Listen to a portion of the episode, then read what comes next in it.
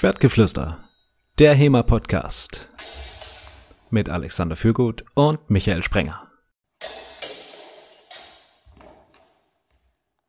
Wir widmen uns heute mal einer der Grundfesten des historischen Fechtens, nämlich dem Bashing im Internet. Wir haben noch nie so wirklich eine Folge darüber gemacht. dass Das ja wirklich, das, das gehört ja zum HEMA Weltkulturerbe quasi, dass man, sobald man irgendwie seine Interpretation, seine Meinung zu irgendwas kundtut, vielleicht noch ein Video macht oder, wie wir heute ähm, uns ein bisschen näher damit behandeln werden, gar ein Buch schreibt. Denn wie sind wir auf das heutige Thema gekommen? Alex hat vor, ein Buch zu schreiben. Alex, erzähl uns darüber. Was ist passiert? Ja, genau genommen ist das Buch schon äh, ziemlich weit und es soll ja auch dieses Jahr noch rauskommen. Und ich habe mich dann natürlich informiert, weil ich auch Self-Publishing mache und da habe ich den Tipp gelesen, guck doch mal bei anderen Büchern in deiner Nische und lies da mal die Bewertungen, vor allem die schlechten und schau mal, worum geht's da? Also was, was sagen die Leute? Das kannst du ja dann alles schon mal bei deinem Buch besser machen. Und ich habe dann eine ganze Weile auf Amazon rumgeschaut und ich sag mal, da hält sich bei den meisten Büchern in Grenzen, was schlechte ähm, Bewertungen angeht. Aber in einer Schlüsselrezension habe ich dann den Tipp gekriegt, doch nicht auf Amazon zu schauen, sondern auf weltbild.de. Und was sich da für ein Bild zeichnet, das ist ein, das ist ein sehr anderes, sag ich mal. Das war Tag und Nacht. Ich habe irgendwann spät abends eine WhatsApp von Alex bekommen. Guck dir mal diese Rezension hier bei Weltbild an zu dem Buch. Also habe ich da drauf geklickt und das war, gab es so bei einem Buch so 13 Rezensionen und insgesamt waren es so knapp, knapp über einen Stern hat es geschafft. Da dachte ich mir, Heidewitzka, das Buch kannte ich und äh, habe mir dann die Rezensionen durchgelesen und ja, ähm, Alex und ich sind dann relativ schnell zu dem Schluss gekommen, dass wir euch das auf keinen Fall vorenthalten können, ähm, uns hier zusammen mit euch diesen wunderbaren Rezensionen zu widmen und dem ein oder anderen Kritikpunkt ähm, an Interpretationen oder generell am historischen Fechten, könnte man ja schon sagen. Ne? Genau, und äh, die Bücher sind, also es sind zwei genau genommen, eins über das lange Schwert und eins über das äh, Schwert-Buckler-System, also quasi Lichtenau und 1,33. Welche das genau sind, ist eigentlich auch völlig egal. Ähm, das, und das Lustige ist halt, auf Amazon haben die so viereinhalb Sterne Bewertungen und auf Weltbild haben sie eineinhalb. Und wir sind natürlich brandaktuell am Zahn der Zeit, denn diese Bücher sind vor 15 Jahren rausgekommen und aus der Zeit sind auch die meisten Kommentare. Aber da lassen wir uns nicht die Butter vom Brot nehmen, weil das ist ja schon ein bisschen auch eine Zeitreise, wie man damals dachte über das historische Fechten, als auch so, was man im historischen Fechten macht. Wird sich an der einen oder anderen Stelle verbessert haben bis heute oder auch nicht, man weiß es nicht. Und da dachten wir uns, das ist doch schön, dass wir nochmal so Vorurteile vielleicht oder auch Fakten, wer weiß es schon, ja. aufgreifen können. Ja. Und wir sind, ne, wie Alex sagt, wir sind ja am, am Zahn der Zeit. Das heißt, heute nutzen wir für die Produktion unserer Podcasts ja alle ähm, Methoden, Mittel, die man sich vorstellen kann und sind auch hier wieder tief in die künstliche Intelligenz eingetaucht für diesen Podcast. Also haben das Ganze so ein bisschen aufgewertet. Und wir haben dann uns natürlich auch mit ähm, unserer ähm, Schwertgeflüster AI unterhalten und ähm, quasi als so der, der, der Sparringspartner für, für Alex und mich. Ne? Also es ist so ein immer so der, die dritte, die, die, ja, die, der dritte im Raum, könnte man sagen, der hier so mit diesem Podcast gestaltet. Und wir haben, wir haben auch natürlich nach seiner Meinung gefragt. Ne? Und ähm, er meinte dazu, zu diesen Kritiken, ich werde das immer so ein bisschen stückchenweise hier mal vorlesen, was so seine, seine Statements sind, aber ich fand es schon wirklich ähm, ziemlich cool und ich finde, äh, das macht so eine richtig, das macht dann richtig Lust auf die Kommentare, könnte ich mir vorstellen. Ja, so nochmal so ein kleiner Spannungsbogen. Ich fange mal an hier. In einem atemberaubenden Höhenflug der Kritik haben diese Kommentatoren ein Schwertkampfbuch aufs Korn genommen, als wäre es das letzte Einhorn im Regenbogenland. Die Kostüme der Statisten wurden nicht einfach als lächerlich bezeichnet. Nein, sie waren so unglaublich dämlich, dämlich, dass sie das Lachen in den Schatten stellten. Die Schwerttechniken, nun, sie waren so absurd, dass sie wahrscheinlich eher für Jonglieren mit Marshmallows geeignet wären. Der Autor, ein Allwissender, der offensichtlich nicht den Schimmer einer Ahnung hatte, wie man nur demütig den Stift halten sollte. Die Interpretation der historischen Quellen, naja, sie waren so schwankend, dass es schien, als hätte jemand versucht, ein Krokodil auf einem Einrad zu jonglieren. Das war jetzt die AI-Zusammenfassung der Kommentare, meinst du? Ja, ganz genau. Also ich habe ich hab ihn gefragt, was er so davon hält, was, was Schwertgeflüster AI davon hält. Und er meinte, ah, ist schon ein bisschen, er fand es anscheinend ein bisschen over the top, so was der ein oder andere da von sich von sich gab. Aber wollen wir, wollen wir unsere Hörerinnen und Hörer nicht weiter aufs, äh, aufs Korn spannen? Ähm, auf die Folter spannen? Ja. Ähm, und ähm, hier mal direkt einsteigen. Du bist ja jetzt ähm, angehender Autor auch und ich finde, der erste Kommentar, den wir hier haben, der, der fasst es eigentlich ganz gut zusammen. Ob jetzt jeder hier ein Buch schreiben sollte oder nicht. Magst du mal einsteigen? Ja, wichtig ist, es gibt hier in den Kommentaren eine sehr großzügige Verwendung von Anführungszeichen. Ähm, das ist zwar im Redefluss immer nicht so ideal, aber das muss man einfach mitsagen, um die Sachen richtig zu betonen. Ja, da muss ich kurz vorwarnen, wer sich von sowas getriggert fühlt. Wer, Anführungszeichen, echtes Anführungszeichen, historisches Fechten erlernen will, der ist hier fehl am Platz. Der Autor interpretiert in seinem Fechtbuch alles auf seine Art und legt einige Informationen aus den Fechtbüchern derart frei aus, sodass eigentlich jeder ein eigenes Buch über den Schwertkampf schreiben könnte. da geht's also, schon los. Ne? Das hätte ich jetzt gerne als Ein-Sterne-Bewertung einfach bei jedem HEMA-Buch. Ey, der, das ist ja frei ausgelegt, da kann ja jeder ein Buch schreiben. Das ist richtig, habe ich auch gemacht. Antwort ja. des Autos. Das geht ja hier noch ein bisschen weiter. Also, es ist auch so ein, so ein konstanter Kritikpunkt die, die Kleidung.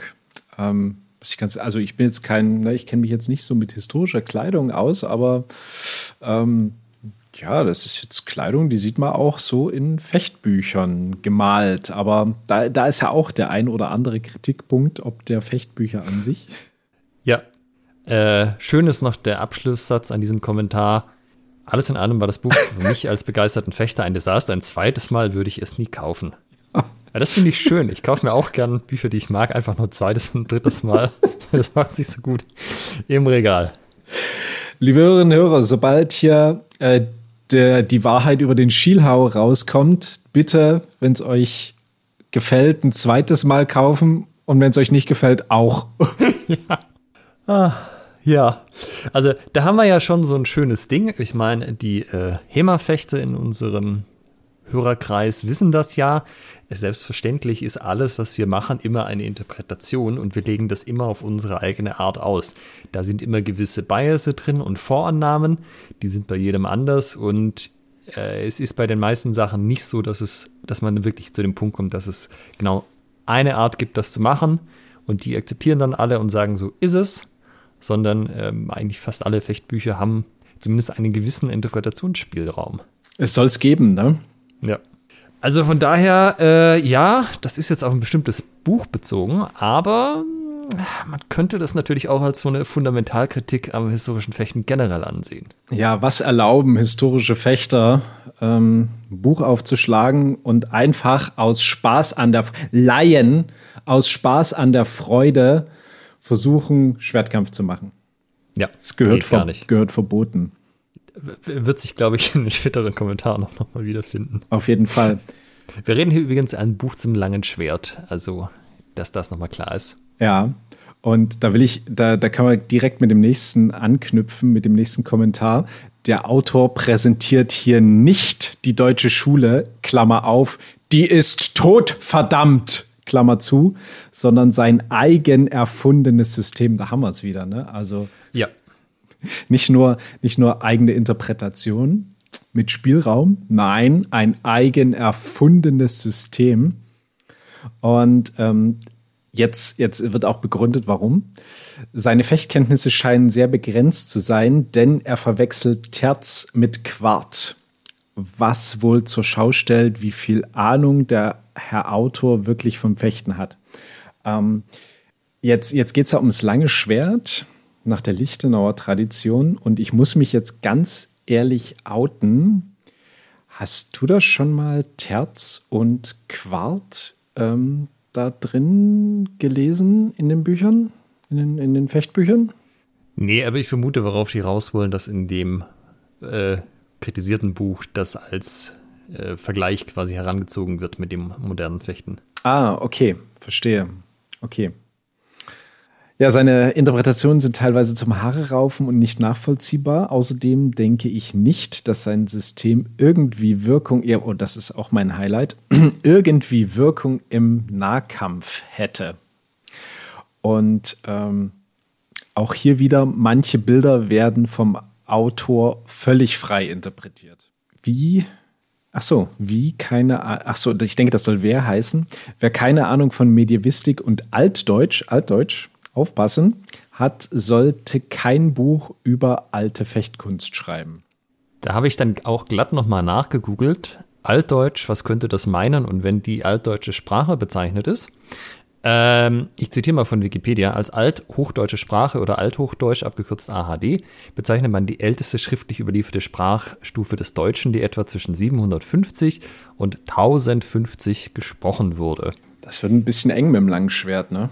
Wird eng, ja. Also die äh, Hörer des Podcasts wissen ja, die, also zum Beispiel die Lichtenauer Quellen, die sind in der Regel in früh Neuhochdeutsch geschrieben. Die sind ja dann so ab 1400 nochmal was, geht das los. Äh, selbst für die älteste Quelle, die wir haben, das 133 oder das i33, ich verwende das jetzt einfach wieder abwechselnd, dass sich alle getriggert fühlen. Äh, das ist von 1300 nochmal was, 1320 wird es, glaube ich, aktuell datiert. Auch da sind wir dann doch noch 300 Jahre zu früh dran. Ja, zumal das ja auch noch in Latein ist. Äh, genau, das kommt dann noch dazu. Das, äh, also Latein als Altdeutsch würde ich, glaube ich, auch nicht durchgehen lassen. Äh, ja, ich meine, er hat natürlich schon recht. Die äh, deutsche Schule gibt es nicht mehr. Alle Leute, die, die das konnten, die das weitergegeben haben, sind ausgestorben. Also wir haben keine durchgängige Lehrlinie im HEMA. Das ist auf der einen Seite ein bisschen schade, auf der anderen Seite weiß man ja auch nicht, was in den 500 Jahren der Zwischenzeit passiert wäre, wenn einfach die Leute weiterhin aus Spaß an der Freude ähm, langen Schwert gefochten hätten. Also ob das dann noch so gewesen wäre wie vor 500 Jahren, wenn man sich die Geschichte von asiatischen Kampfkünsten anschaut, darf dann doch bezweifelt werden. Mhm. Kann auch gucken, ne, was das ähm, heutige olympische Säbelfechten mit dem Säbelfechten des 19. Jahrhunderts zu tun hatte oder dem Militärsäbelfechten. Ne? Ja. Was ich schön finde, ist eben auch, dass dieses System ja offensichtlich keine Wirkung im Nahkampf hat. Ja. Man, also das wird jetzt nicht gen genauer ausgeführt, was genau mit Nahkampf gemeint wird. Ähm, aber das ist auch, wenn man zum Beispiel Rezessionen liest zu Büchern, die sich jetzt eher mit dem Dolchfechten im HEMA beschäftigen, dann äh, hat man da gerne mal so, hm, wie, wie sagt man da dazu, so äh, Self-Defense-Bros. So mit, Alter, das ist doch kein Messer. Messer geht ganz anders. Bist du ja gleich tot so. Ja, also ich weiß nicht, was er hier mit Nahkampf meint. Ich meine, man steht da doch noch relativ weit weg, wenn man ein langes Schwert in der Hand hat. Jetzt, ob das noch als Nahkampf zählt, ich dachte immer, das wäre so mit äh, Anfassreichweite. Mhm.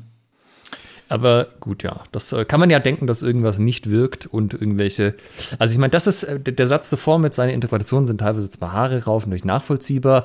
Das ist ja sowas, das hast du ja innerhalb der HEMA-Community auch, dass halt Leute sagen, die Interpretation von dem äh, kann ich nicht nachvollziehen. Ja. Das ist äh, völlig valide. Ja. Valide Kritik. Darf man anders sehen, darf man auch sagen, ich sehe das nicht so. Völlig in Ordnung. Kann ich. Der Rest, naja. ähm. Ja, vielleicht ist dann sozusagen Nahkampf alles, ähm, was näher als Artillerie dran steht. ja, das, das kann natürlich sein, wenn man das so definiert. Alles, was nicht auf Schusswaffenreichweite sich abspielt. Ja. Äh, ich lese mal den nächsten vor. Oh ja. Wer sich hier ernsthafte Literatur zum Thema Schwertkampf erwartet, ist falsch. Das in dem Buch erläuterte Fechtsystem ist erstens nicht historisch und zweitens nicht wirklich effektiv. Das da haben wir es wieder. Da haben wir es ja. wieder. Nicht effektiv. Das finde ich äh, natürlich schon sehr spannend, weil klar, man kann natürlich sowas lesen und sich dann denken, glaube ich, dass das funktioniert oder nicht. Aber die Leute scheinen sich recht sicher zu sein, dass das, was da gezeigt wird, nicht, nicht effektiv ist. Dass das nicht klappt, ne? Ja. Und ich frage mich so ein bisschen, woran sie das festmachen, weil da schweigen sie sich zum großen Teil leider aus, wie sie zu dieser Schlussfolgerung gekommen sind. Jetzt, jetzt kriegen quasi das Ergebnis. Also wir kriegen quasi das Ergebnis ihres Denkprozesses, aber uns fehlen so die Zwischenschritte, um das Ergebnis nachvollziehen können. Ja. Das wird übrigens auch äh, in manchen Kommentaren, also wir haben jetzt nicht alle hier rausgesucht, wir haben nur die absoluten ähm, Blüten äh, gezupft. Äh, das wird in den Kommentaren auch zuweilen kritisiert, dass es in dem Buch nicht nachvollziehbar ist, so von A, wie man von A nach B kommt. Müssen wir jetzt hier an die Kommentatoren zurückgeben, diese Kritik? Da ist auch nicht ganz nachvollziehbar, wie man jetzt hier ähm, von A nach B kommt. Was ist eigentlich, also was ist effektiv? Also muss dann immer der Kopf daneben liegen.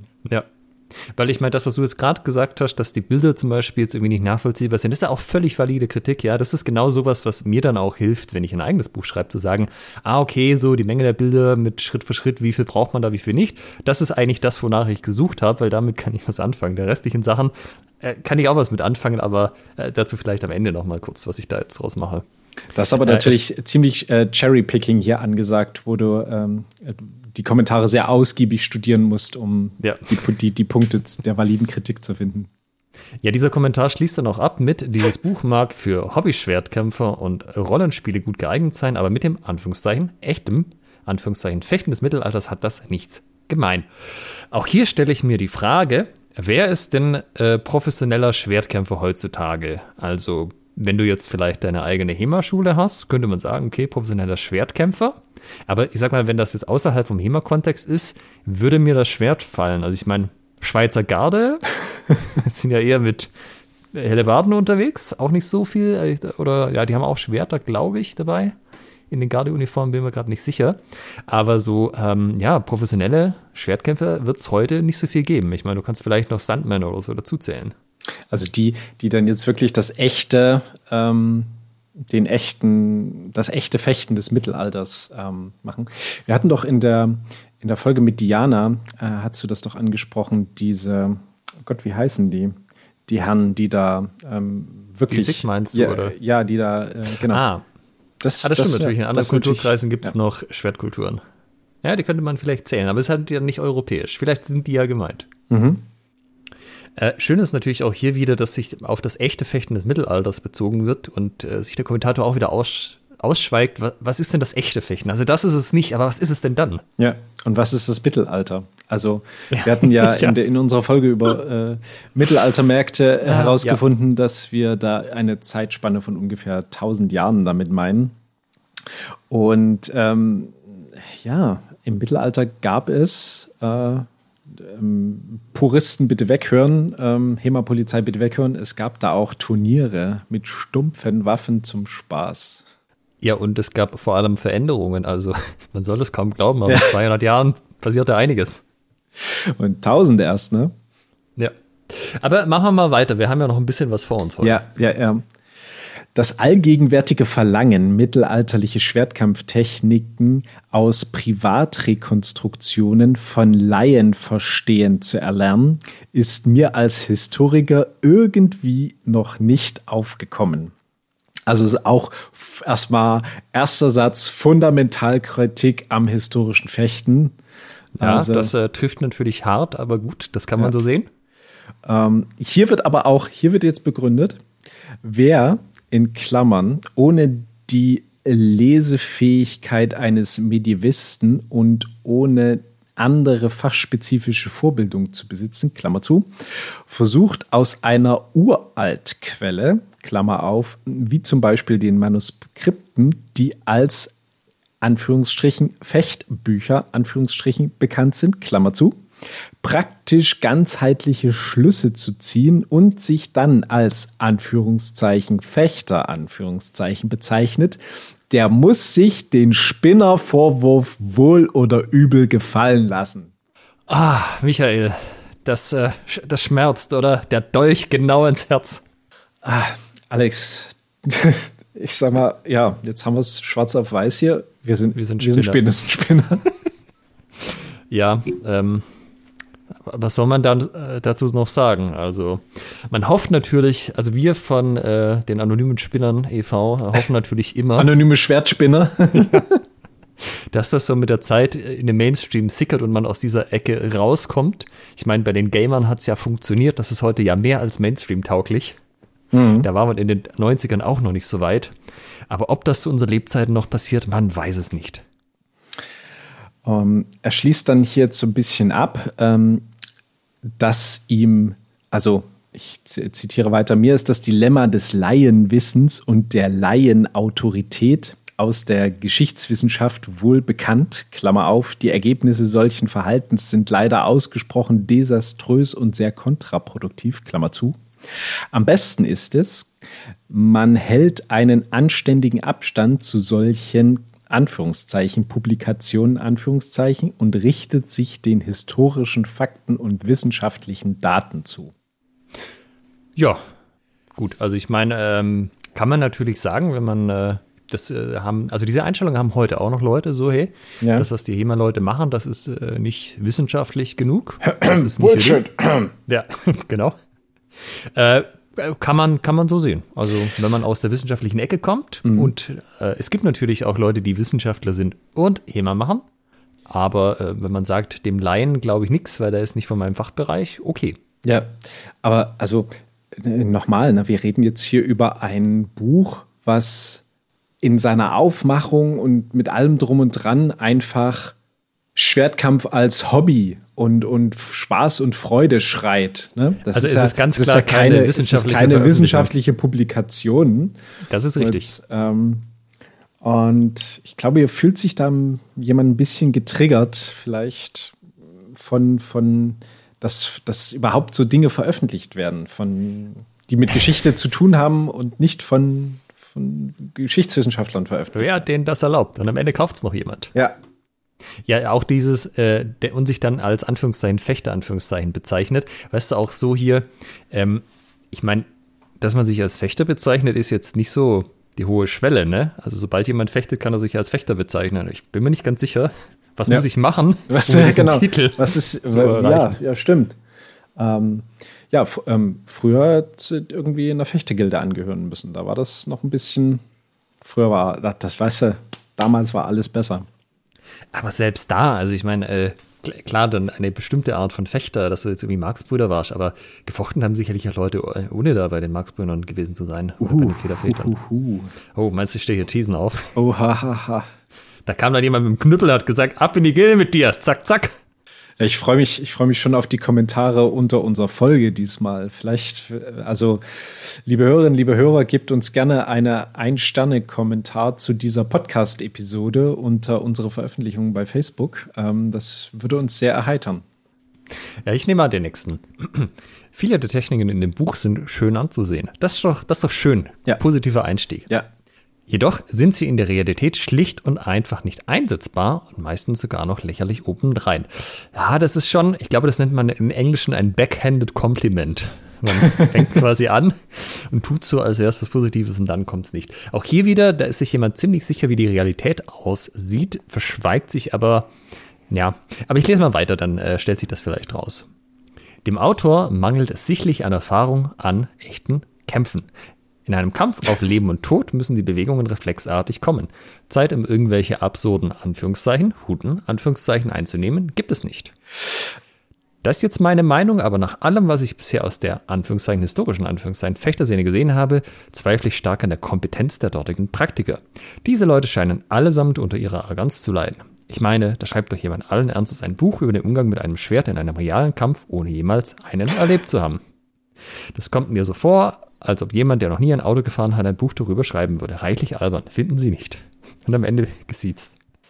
Ja, also das, das stimmt sicherlich, dass dem Auto die Erfahrung in Kämpfen in auf Leben und Tod in echten fehlt. Kämpfen, in ja. Anführungsstrichen echten Kämpfen auf äh, Leben und Tod. Das halte ich für durchaus plausibel, diese These, frage mich dann aber wiederum, wie der äh, Kommentator denn weiß, wie die aussehen. Also da muss in rauen Verhältnissen aufgewachsen sein, dass es da so viel Erfahrung aus erster Hand hat. Ja, also denn er, er, er sagt ja, es mangelt dem Auto sichtlich an Erfahrungen in echten Kämpfen. Ähm, und in einem Kampf auf Leben und Tod müssen die Bewegungen reflexartig kommen. Also es spricht dafür, dass der Autor das erlebt hat, äh, also der, der, der Kommentator das erlebt hat. Genau, also das ist ja so ein äh, Vergleich aus der eigenen Erfahrungswelt, würde man so denken. Ja.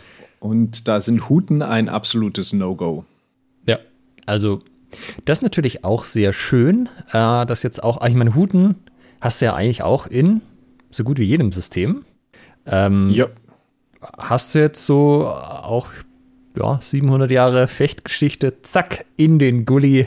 Alles, was Huten hat, ist eh schon nicht gültig. Bullshit. Man kann sich jetzt natürlich schon fragen, wie das Buch selber geframed worden ist. Also wenn natürlich in der Einleitung steht, ich schreibe hier ein äh, Buch über den Kampf auf Leben und Tod, dann äh, wäre das vielleicht was anderes, als wenn da stehen würde, ich schreibe hier ein Buch über Quellen, die potenziell über den Kampf auf Leben und Tod ja. geschrieben haben. Ja. So. Ähm, ja, spannend mal wieder. Also es sind hier wirklich viele Experten unterwegs. Ich dachte ja, so Kämpfe auf Leben und Tod, das wäre heute nicht mehr so das Ding. Aber gut, wir haben auch 15 Jahre später, vor 15 Jahren, da war die Welt noch eine andere. da Damals. noch reihenweise mit äh, Waffen duelliert. Heute fehlt einfach die Erfahrung, das merkt man. ja, äh, heute haben wir, also ne, es fehlt ähm, also die, die, die, die Kompetenz der heutigen Praktiker. Ähm, ist einfach nicht mehr vorhanden. Und allesamt leiden unter äh, unserer Arroganz. Ja, so Spinner und Arroganz. Arrogante, arrogante Spinner. Ja. Wir sammeln mal weiter. Fecht. Arrogante Schwert, äh, selbst anonyme arrogante Schwertspinner e.V. Anonyme arrogante Schwertspinner. Ähm, selbsternannte Anführungsstrichen Fechter, Anführungsstrichen. Ja. ja, ist schon, ist schon einiges also an Grundsatzthema äh, auch dabei. Das, also es ist, es wird nicht mit Kritik gespart. Ähm, dann ähm, kommen wir auch, dann, dann kommen wir doch zum nächsten. Und auch hier, mh, hm, also eines der Highlights, finde ich jetzt. Ähm, auch hier wieder so, so Backhand-Kompliment. Das Buch ist wundervoll gestaltet und sehr hochwertig verarbeitet. Aber das war's dann auch schon. Die schönen Fotos können nicht darüber hinwegtäuschen, dass es bei dem Autor, dass es bei dem Autor nur schon bei den Grundlagen des Fechtens erheblich krankt. Und jetzt mein Highlight. So wird zum Beispiel die extrem wichtige Bedeutung des Motorbeins vollkommen außer Acht gelassen. Genau, lass da mal kurz einen Cut machen, bevor wir mit dem zweiten Teil weitermachen. Ja, Motorbein kannte ich so jetzt nicht als Begriff tatsächlich. Ich, ich meine, du hast ja mehr Fechten nicht. gemacht als ich. Ich Sagt auch, auch nicht. Also Motorbein hat ähm, auch mir gegenüber noch nie jemand erwähnt. Aber wir sind natürlich für euch wieder losgegangen und haben recherchiert. Und insbesondere die Bildersuche ähm, zum Motorbein hat uns da sehr glücklich gemacht. Also, liebe Hörerinnen und Hörer, falls ihr gerade irgendwie einen Zugang zum Internet vor euch habt, dann gebt doch mal Motorbein in die Google-Bildersuche ein. Vielleicht nehmen wir das auch als, vielleicht nehmen wir es als Thumbnail für die Folge. Das wundert sich jedes, jeder, was das denn eigentlich sein soll. Ah.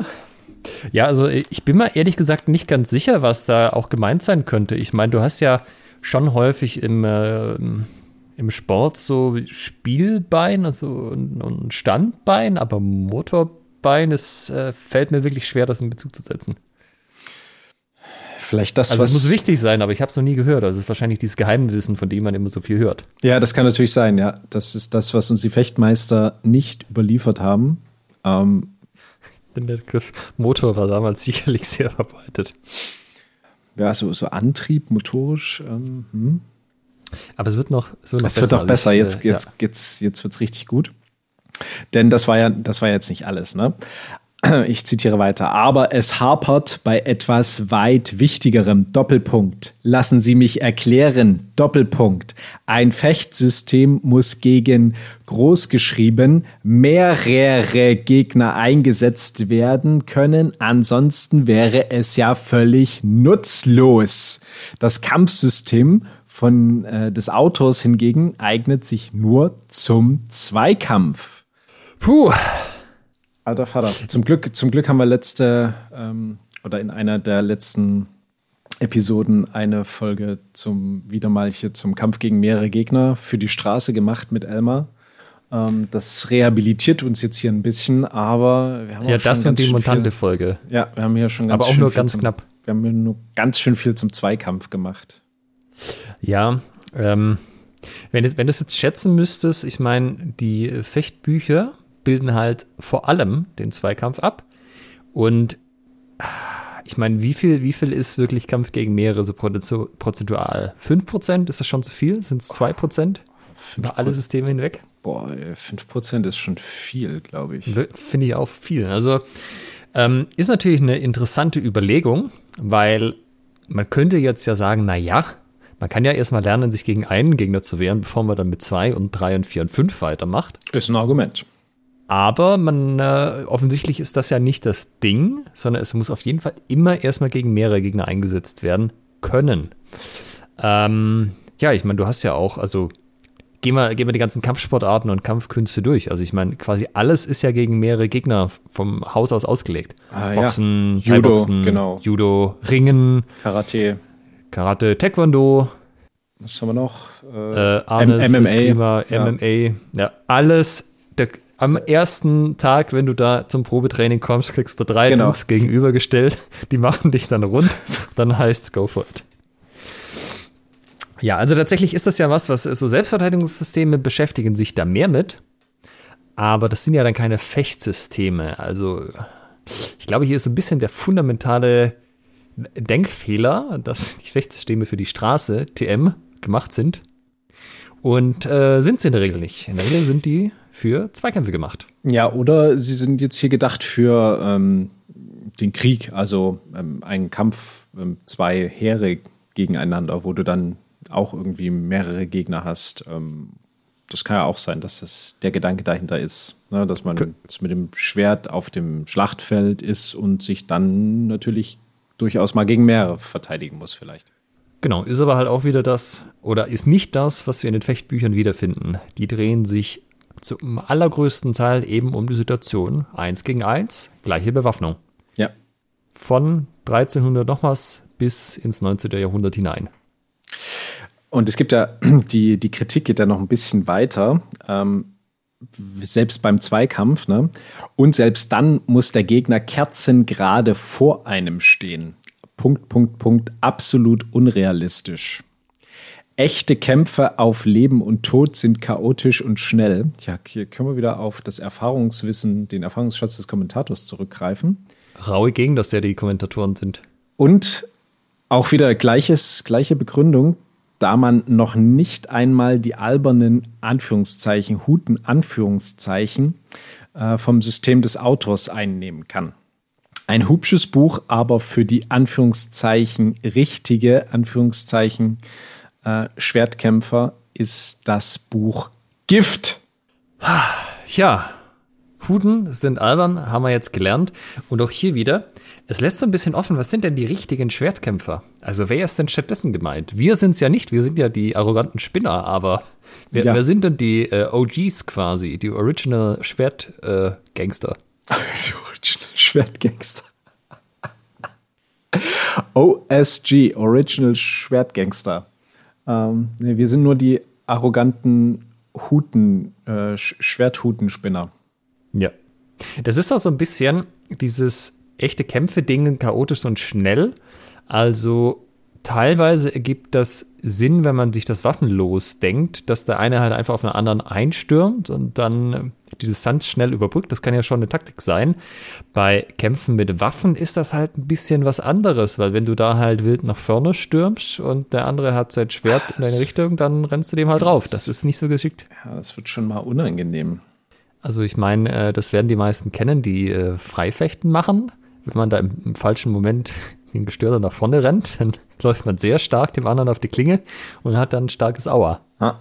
Also das ist schon äh, mit Vorsicht zu genießen, abgesehen davon, dass ja auch äh, viele HEMA-Systeme jetzt nicht unbedingt und nicht primär äh, für den Kampf bis zum Tode ausgelegt sind. Ja, ja, also so Sport ist das eine, was es natürlich immer gab, aber auch so äh, höchste blutige Kopfwunde oder so, das ist ja auch alles erstmal nicht, dass ich einen anderen wirklich kalt machen will. Ja, das ist also, in der Tat recht selten der Fall, dass man da wirklich äh, unbedingt jetzt hier jemanden kalt machen möchte. Ja, äh, wieder so das typische Ding, ne? Also natürlich gibt es kein Training, man kann das dann einfach, denn bereits der erste Kampf, den man in seiner Disziplin macht, muss einer auf Leben und Tod sein, sonst macht man es nicht richtig. True Story. Ich mach mal weiter. Nächster Kommentar. Oh ja, der ist schön. Wirr. Das ist das Einzige, was mir dazu einfällt. Der Autor versucht, Bildchen aus dem Mittelalter zu interpretieren, die wohl eher etwas mit Kindermalbildern zu tun haben als mit einem Fechtbuch. Ja, was sagt man dazu? Also auch hier haben jetzt schon die modernen Versuche, das zu rekonstruieren, abgestraft. Aber der Kommentator, der geht noch einen Schritt weiter und sagt direkt, Bilder aus dem Mittelalter, Kindermal, hat mit dem Fechtbuch nichts zu tun. Bam, fertig, ist geklärt. Das ist auch mal wieder so die, die Fundamentalkritik, also jetzt nicht nur am historischen Fechten, also an dem Wiederbeleben dieser, ähm, dieser Tradition. Ähm, im im, als heutigen, im heutigen sportlichen Kontext. Nein, sogar auch Fundamentalkritik an den Quellen selber. Ja. An den Kindermalbildern. Weil offensichtlich hatten die Leute zu der Zeit von Fechten ja auch keine Ahnung oder zumindest konnten sie nicht zeichnen. Nichts konnten sie damals, weder fechten noch zeichnen. Ja. Ja, äh, man muss natürlich schon sagen, dass sich die Malerei in den letzten 500 Jahren weiterentwickelt hat auch was Perspektive und Co. angeht. Das sieht man auch bei den Fechtbüchern, wenn man jetzt so frühe Bilder vergleicht, zum Beispiel von Paulus Karl oder so, mit, ähm, oder auch Fiore mit späteren, wie jetzt bei Joachim Meyer oder bei den ganzen Rapierquellen, wo schon so, so eine Andeutung von Fluchtpunkt gibt und alles. Das ist schon eine andere Hausnummer. Da hat sich natürlich viel getan. Und gleichzeitig ist es aber auch so, dass natürlich äh, mittelalterliche Bilder, also natürlich auch hier wieder Mittelalter, super, äh, von wann reden wir, aber sagen wir mal so 1500 rum.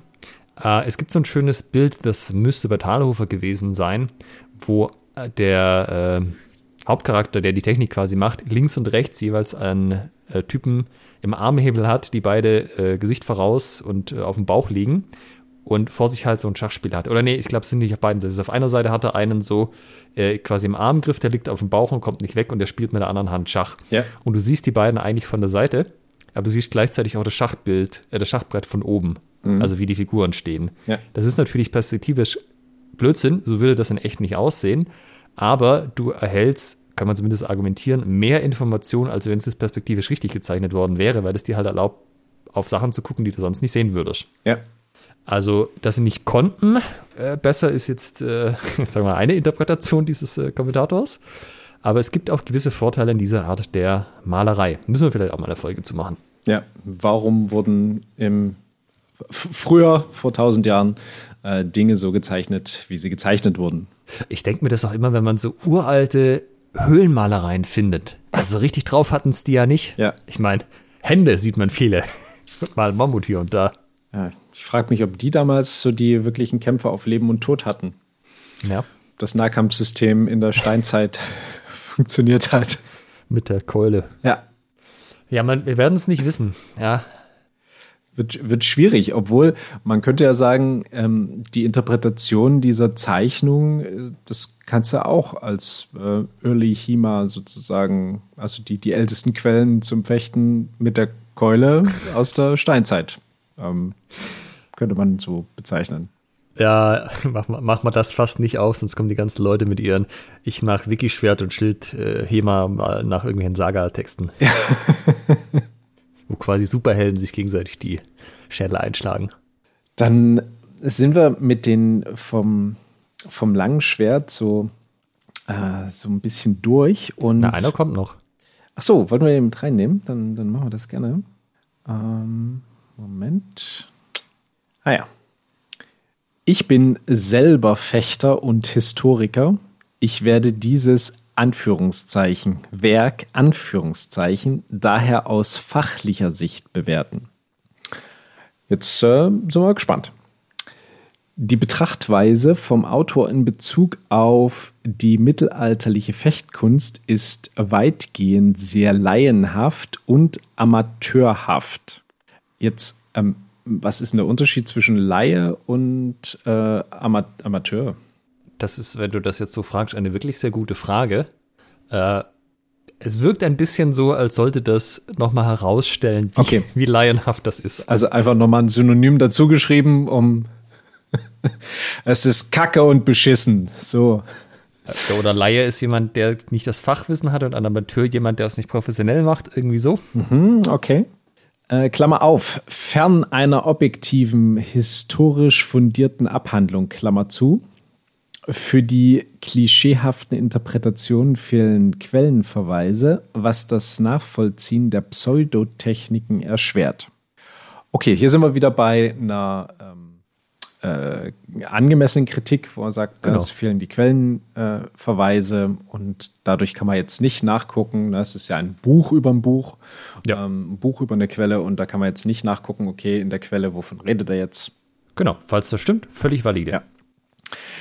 Äh, übrigens auch das Laienhaft und Amateurhaft ist natürlich, äh, trifft auf die meisten HEMA-Veröffentlichungen zu. Es gibt einige wenige Leute, die natürlich da einen fachlichen Hintergrund haben. Es werden mit der Zeit auch mehr, weil das historische Fechten insgesamt auch wächst. Aber gerade die frühen Veröffentlichungen, nochmal, wir reden hier von vor 15 Jahren, wurden zum Großteil von Laien erstellt. Ja. Das, und, das ist so. Und ähm, ja, dein Buch wird ja auch eine Laien- und amateurhafte Veröffentlichung werden. Ganz genau. Der Autor ignoriert komplett die faktische Bevorzugung des Langorts-Stichs, das gesamte Initiativ- und Fühligkeitsprinzip, Klammer auf, das die Grundlage der Lichtenauerischen Fechtkunst darstellt, Klammer zu, ebenso lässt er Warnung vor präferierten Techniken weg.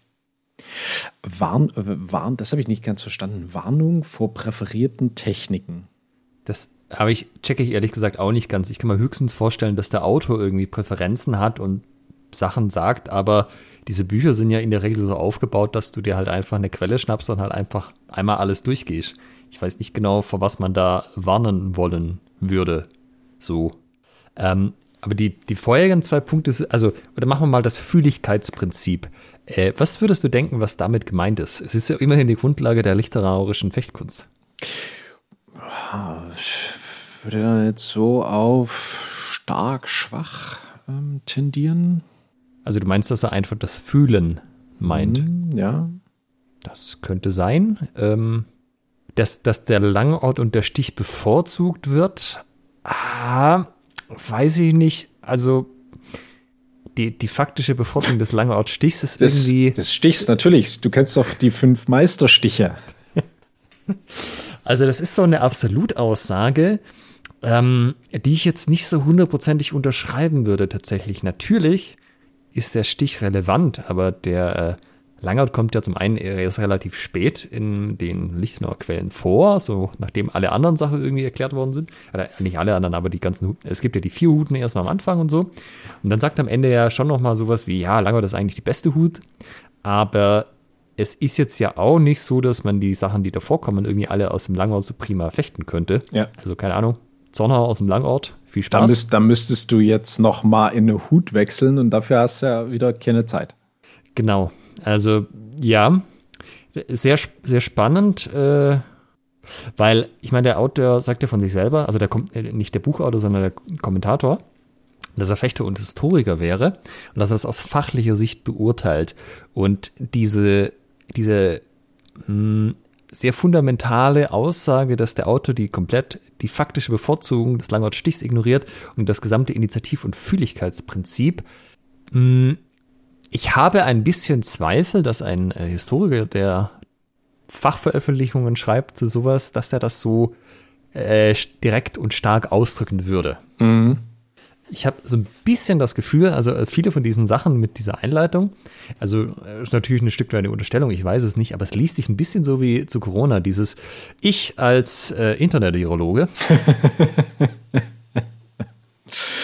Ich habe mir gerade den äh, Artikel zum historischen Fechten bei Wikipedia durchgelesen, zur lichtenauischen Lehre und äh, muss sagen, was Sie da in Ihrem Buch schreiben, ist völliger Blödsinn. Ja. Ja, also starke Meinung zu zwei Themen. Äh, ich, ich meine, man könnte das ja auch anders formulieren und sagen, ich sehe das eher, dass das, äh, dass das so die Grundideen sind, mhm. aber so wie es da steht, das sind halt absolute Wahrheiten, die genauso richtig sind. Wie wir von, von Christian Bott gelernt haben, es verdichten sich die Hinweise, dass der Langortstich in der Lichtenauerischen Lehre eine fundamentale Bedeutung gehabt haben könnte. Ähm, so würden das dann wahrscheinlich eher Geschichtswissenschaftler formulieren, könnte ich mir vorstellen, da ich selber keiner bin. Ja, also auch hier, man kann ja mal so eine Auswertung machen. Das würde ich übrigens auch jedem empfehlen. wenn ihr eine, mit einer Quelle arbeitet, und ich meine, wenn das jetzt nicht gerade Rapier ist, wo die Antwort relativ eindeutig ist, ähm, oder vielleicht auch da, äh, macht einfach mal so eine Strichliste. Wie oft wird denn gesagt, dass man mit dem Hieb trifft? Wie oft wird gesagt, dass man mit dem Stich trifft? Bei wie vielen und ist es quasi erste Aktion, also Vorschlag, oder ist es die zweite Aktion, dass man irgendwie als Folgeaktion mit dem Stich trifft und so. Da kann man äh, nett, nette Auswertungen machen. Das haben natürlich Leute auch schon gemacht für verschiedene Lichtenauer Quellen. Und ja, da, äh, also, dass das jetzt so eine starke Bevorzugung des Stichs hat, äh, also der Stich kommt schon viel vor, aber es kommen halt auch viele Hiebe vor. Also sage ich mal, würde ich so jetzt, glaube ich, nicht unterschreiben können ja. als äh, nicht historischer Aberfechter. Aber bei Anführungszeichen Fechter. Ich bin ja noch Anführungszeichen Fechter. Ja. Äh, wollen wir dann mal zu Schwert und Buckler übergehen, zum zweiten Buch? Genau, also gerade waren wir, wunderbarer Kommentarwelt. Gerade waren wir ja im 15. Äh, Jahrhundert, so frühe Lichtenauer Quellen. Jetzt begeben wir uns ins 14. Äh, Jahrhundert. Frühes Anfang 14. 14. Jahrhundert, ja. ja. zum I33, 133. Jetzt geht's. Punkt 3-3. Römisch 1.33. Tower-Fechtbuch. Ja. Ähm, ich steige mal in der Mitte des ersten Kommentares ein. Am Ende wird, am Anfang wird wieder die, das Outfit der äh, Darsteller kritisiert. Dann mal wieder sowas wie Schwertechniken sind teilweise absolut schwachsinnig und ergeben keinen Sinn. Mhm. Der Schreibstil des Autos wird kritisiert und äh, dann kommt's. Außerdem widerspricht er sich andauernd selbst. Natürlich kann man alte Kampftechniken nicht äh, Entschuldigung, natürlich, außerdem widerspricht er sich andauernd selbst, Anführungszeichen, das soll mal ein Zitat sein. Natürlich kann man alte Kampftechniken nicht nur anhand alter Bilder rekonstruieren, man muss sie viel mehr praktizieren, Anführungszeichen. Hä? Fragezeichen. Wie soll man etwas praktizieren, was eh nicht überliefert ist? Das auch wieder so sehr, sehr was Fundamentales. Ähm, man tut im HEMA ja Sachen rekonstruieren anhand von Quellen, die man noch hat. Das sind Text- und Bildquellen, manchmal nur Text, manchmal nur Bild. Nur Text ist in der Regel erfolgsversprechender als nur Bild. Und nur, nur Bild ist witziger. Ja, da kommen mehr interessante Sachen raus. Ja. Und das ist natürlich nicht so einfach, das zu machen. Und worauf sich hier der Autor ja bezieht vom Buch, äh, dass man eben die Sachen auch üben muss und dadurch halt rausfinden, ob das, was man dachte, wie die Sachen gehen, auch tatsächlich in der Praxis so funktionieren. Ja. Das ist ja so, wie modernes Thema funktioniert. Man sieht die Sachen, man probiert sie aus, verfeinert seine Ansätze oder überdenkt sie nochmal. Und man, ähm, da jetzt noch ein bisschen den, den fachlichen Kontext einzuwerfen, wir hatten ja letzte Woche auch ähm, Tore Wilkins mit dem PET-System äh, ähm, besprochen und er hat ja als, ähm, als Wissenschaftler in der Tat äh, eine, eine Arbeit darüber geschrieben, in der es um die pragmatische Interpretation von Fechtbüchern geht. Also er hat das auch auf wissenschaftliche Art und Weise kombiniert und hat auch bestanden. Also ganz so schlimm scheint es nicht gewesen zu sein, dass er da angefangen hat, äh, Fechtbücher so mal pragmatisch anzugehen oder praktisch äh, nachzuinterpretieren. Ja, der Kommentar geht noch weiter und das ist für mich das eigentliche Highlight. Oh ja. So seltsam das auch klingt. Aber der Autor greift im Buch immer wieder die Klinge, um einige Techniken auszuführen. bei, einem echt, bei einem echten Schwert wehren die Hände ab. Was soll man also schon von solchen Techniken halten? Ob es sich bei seiner Waffe um ein Halbschwert handelt, erläutert der Autor nicht. Das ist, das, das ist, das ist Hände plural. Das ist so geil, weißt du? Ähm, als ob du, weißt du, so erzählst deinen Freunden so den neuesten Gossip. Ey, Leute, so seltsam das auch klingt, aber der Autor greift im Buch immer wieder in die Klinge, um einige Techniken auszuführen. Also, seriously? Bei einem echten Schwert werden die Hände ab. Beide. Weißt du, ich fasse. Äh, also, ja, genau. Zack, blub. Die fallen einfach am Unterarm ab. Also, wer, wer jetzt nicht Schwert Buckler fechtet, es gibt im 133 so Techniken, wo du äh, hast du quasi in der, du gehst mit dem Buckler über das Schwert des anderen, öffnest dann deine Hand, also die bleibt am Buckler, du hast immer noch den Griff in der Hand, aber nimmst quasi das Schwert des anderen mit dazu in die Hand, wo du den Griff hast und so kannst du den anderen entwaffnen. So, und jetzt äh, stellt man sich vor, man greift hier die gegnerische Klinge mit seiner Hand. Sofort ist die Hand ab, die andere auch. Man weiß nicht, hat sich einsam gefühlt, wollte hinterher. Ja. Ähm, es, also tatsächlich, das war lange, lange so eine Diskussion, wie scharf sind Schwerter. Das ist heute teilweise immer noch so, wo die Leute halt von ausgehen, das sind Lichtschwerte und wenn es dich berührt, dann äh, fällst du direkt. Ja, genau, dann sind um. beide Hände ab. Gibt beide Hände ab. Ähm, und da hat zum Beispiel Roland Watzecker ja äh, schon relativ früh so Videos gemacht, wie er halt einfach mit bloßen Händen ein scharfes Schwert greift, festhält und der andere zieht kräftig dran. Und das geht. Also das Schwert darf sich natürlich nicht bewegen, aber auch wenn sich's bewegt, dann klar, dann hast, kannst du einen bösen Schnitt haben. Aber so einfach aus dem aus dem Ziehen raus jetzt die Hand komplett abzutrennen, ah, ich weiß nicht, Michael, ich weiß nicht. Was denkst du? Ich habe ich äh, möchte nochmal auf unser, unsere Schwertgeflüster AI referenzieren. Der ist ganz gut ähm, auch nochmal pointiert und meinte so, und dann war der, dieser allwissende Schreibstil des Autors, der so penetrant war, dass er vermutlich sogar Siri eine Midlife-Crisis gegeben hätte. Ach ja, und der gute Autor widersprach sich selbst so oft, dass es schwer war, nicht den Glauben an die Schwerkraft zu verlieren. Ein echt, ein echtes Highlight der Autor griff tatsächlich zur Klinge in seinem Buch. Ganz ehrlich, wenn man das mit einem echten Schwert passiert, wenn das mit einem echten Schwert passiert wäre, hätte man vermutlich seine Hände verloren und sich in einen Einarm-Jongleur verwandelt. Ja, ich hoffe, wir bringen jetzt unsere AI nicht irgendwie die Sachen bei, dass das denkt, so, so wäre das. Ja. ja, also auch dieser nächste, ob es sich bei der Waffe um ein Halbschwert handelt. Also es gibt den Begriff des langen Schwertes, das heißt, man hat das Schwert mit beiden Händen am Griff und es gibt den Begriff des kurzen Schwertes, wo man eine Hand am Griff hat und die andere in der Schwertmitte. Das wird zum Beispiel gegen jemand im Harnisch verwendet. Und das ist aber ziemlich sicher nicht das, was er hier meint, weil äh, das macht mit den kurzen Schwert- und Bucklerklingen eigentlich jetzt nicht so wahnsinnig viel Sinn. Ähm, es gibt, ich glaube, was er meint, ist quasi ein Schwert, was eine Fehlschärfe irgendwo in der Mitte hat. Das hm. äh, gibt es selten äh, mal bei tatsächlichen Schwertern, die speziell zum Beispiel für Harnischduelle hergestellt wurden. Äh, ist natürlich auch eine lustige Vorstellung, weil das wäre ja, wenn du Schwertbuckler fechtest, so ungefähr irgendwo in der Mitte der Klinge. Also da, wo du eigentlich relativ wahrscheinlich den anderen treffen könntest. Ja. Wäre da einfach nix. Äh, ja, also gehen wir mal davon aus, nee, der Autor hat ziemlich sicher nicht gemeint, dass es ein Halbschwert ist. Das ist ganz witzig. Ich habe mal so ein, so ein Halbschwert, also gesehen, was, oder ein, ein Schwert gesehen, was sozusagen in der Mitte nochmal wie so ein Henkel hatte. Also da hattest du Klinge, dann war da wirklich so ein, ähm, so eine Aussparung, also als ob die Klinge zerschnitten wäre und dann hattest du dort so einen Henkel mit so einem, ja. so einem Bügel dran. Da konntest du dann fassen und dann ging die Klinge weiter. Historisches Original oder? Ja, ja. Ah ja, spannend, spannend. Ja, absolut. ja. Also, das ist halt auch so das Ding, ne? Also, das sind zum Beispiel so Kommentare, wo ich mir dann schon überlegt habe, wenn ich, ich muss ja mein Buch irgendwie benennen. Ich habe jetzt als Arbeitstitel das immer der Schielhauer im Detail genannt, aber der ist nicht final.